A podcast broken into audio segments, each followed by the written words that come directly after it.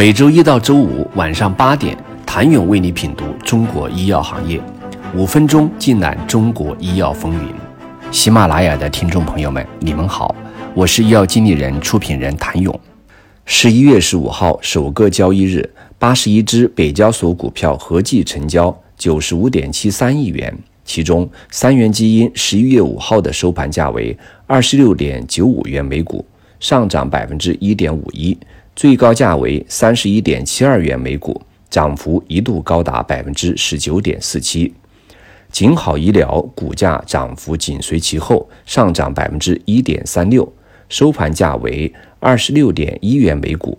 诺斯兰德股价下跌百分之六点二五，收盘价为十六点九五元每股，最高价曾一度达到二十一点六八元每股。除了罗斯兰德外，路德医疗。永顺生物、德源药业、紫铜工、生物股、森轩医药、大唐药业的股价在首日也出现百分之五到九的下跌。医药股在北交所普遍下跌，也可以看出，在北交所投资医药股的投资机构是相对理性和专业的。三元基因是一家成熟的制药公司，其目前市值为三十二亿元，市盈率达一百倍以上。以其现在的业务营收和净利润合计预期，这个价格和 A 股同行业直接比较，表面上已是不低，并且它在平移到北交所之前就已经上涨一波。如果想要股价继续往上涨，就需要其有更高的业绩支撑，或者正在研发的药物有了新的突破或进展。而洛斯兰德和三元基因一样，早在平移到北交所之前就已经有一波大涨。其利好已经在新三板的精选层阶段充分释放，从十二元每股涨到了十八元每股。此次平移到北交所后，回落到十六点九五元每股也属正常。当然，目前下跌并不代表以后会跌。前期在精选层入手的一级市场投资机构，会在它进入北交所时出手，而二级市场会在此时入手，交易从一级市场转向了二级市场。而一个企业如果直接去科创板或者主板上市，在此之前是没有交易的。它上市时只有百分之二十五或者百分之十比例的增发，其他股东至少还要锁定一年。这种情况下容易大涨。但在北交所上市的企业，此前都在精选层、创新层交易，并且得到了充分的交易。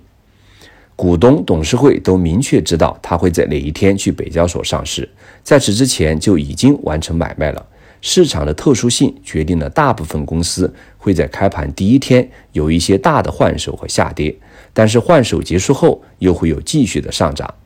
北交所开市之时，也恰是科创板官宣设立的第三年，国内创新药产业一直寄希望科创板能成为中国医药二级市场的摇篮。三年过去，科创板在医药行业的表现到底如何？截至十一月十号。科创板上市企业三百五十三家，总市值五点三四万亿。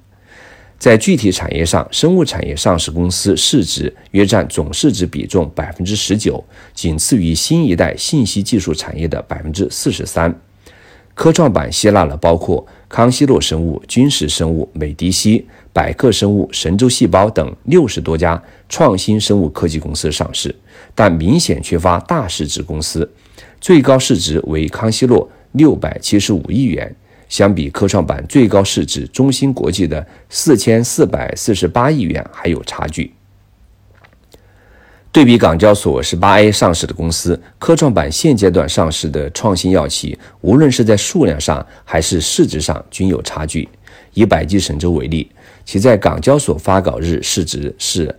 两千七百六十八亿港元。但无论是港交所十八 A 还是科创板，拥有卡脖子技术的生物科技产业链公司完成 IPO 的仍非常鲜见。这正是北交所的吸引力和未来目标。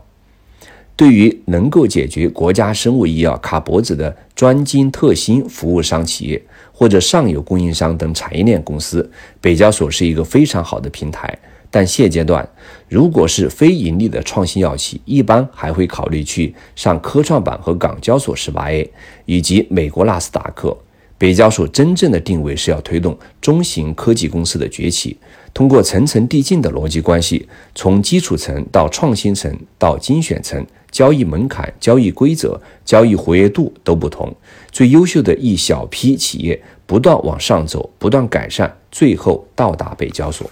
谢谢您的收听。想了解更多最新鲜的行业资讯、市场动态、政策分析，请扫描二维码或添加医药经理人微信公众号“医药经理人”——医药行业的新闻与资源中心。我是谭勇，明天见。